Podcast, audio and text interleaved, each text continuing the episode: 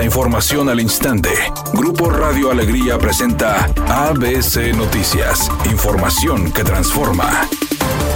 ¿Qué tal? Muy buenas tardes, esta es la información. Con el propósito de estimular la renovación y adquisición de unidades del transporte urbano de pasajeros, sin incrementar las tarifas que impactan a los ciudadanos, el diputado federal Víctor Pérez Díaz ha propuesto una modificación a la ley del impuesto al valor agregado. La propuesta tiene como objetivo permitir a los transportistas recuperar el gravamen a través de un estímulo fiscal, buscando así impulsar la mejora del servicio sin afectar económicamente a los usuarios. El también presidente de la Comisión de Comunicación y Transportes de la Cámara de Diputados, destacó que este estímulo está destinado a respaldar a las empresas del sector del transporte urbano de pasajeros. Su objetivo es permitir a estas compañías recuperar el IVA pagado a sus proveedores por inversión o insumos, de manera que puedan recibir reembolsos y destinar esos fondos a la mejora y actualización de sus unidades. La propuesta tiene como objetivo la eliminación de la fracción quinta del artículo 15 de la ley del IVA, con el propósito de incorporar la prestación del servicio de transporte público terrestre de personas dentro de los casos contemplados en el artículo 2-A de la misma ley.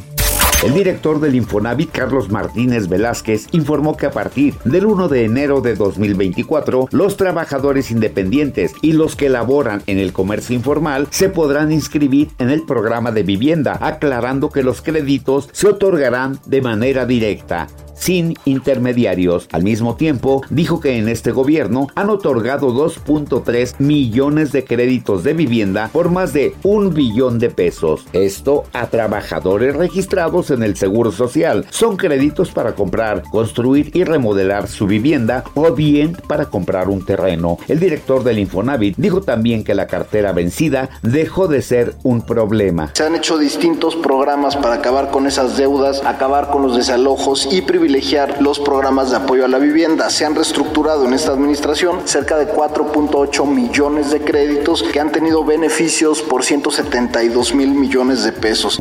Tigres visitará a Pumas hoy en punto de las 21 horas en el Estadio Olímpico Universitario para el primero de dos capítulos de la serie y buscarán rugir más fuerte para regresar de la capital del país con una ventaja. El conjunto que dirige Robert Dante Siboldi tiene un saldo sin una tendencia marcada en sus últimas visitas a la capital del país ante los universitarios, aunque la mayoría de ellos son favorables para esta instancia. De los más recientes cinco enfrentamientos como visita, los de San Nicolás de los Garza registran dos victorias, dos empates y apenas una derrota, misma que se dio en la fase regular del actual certamen. Tanto el triunfo como la igualdad le ayudarían al cuadro auriazul a llegar con comodidad y cierta ventaja al encuentro de vuelta del próximo domingo en el estadio universitario.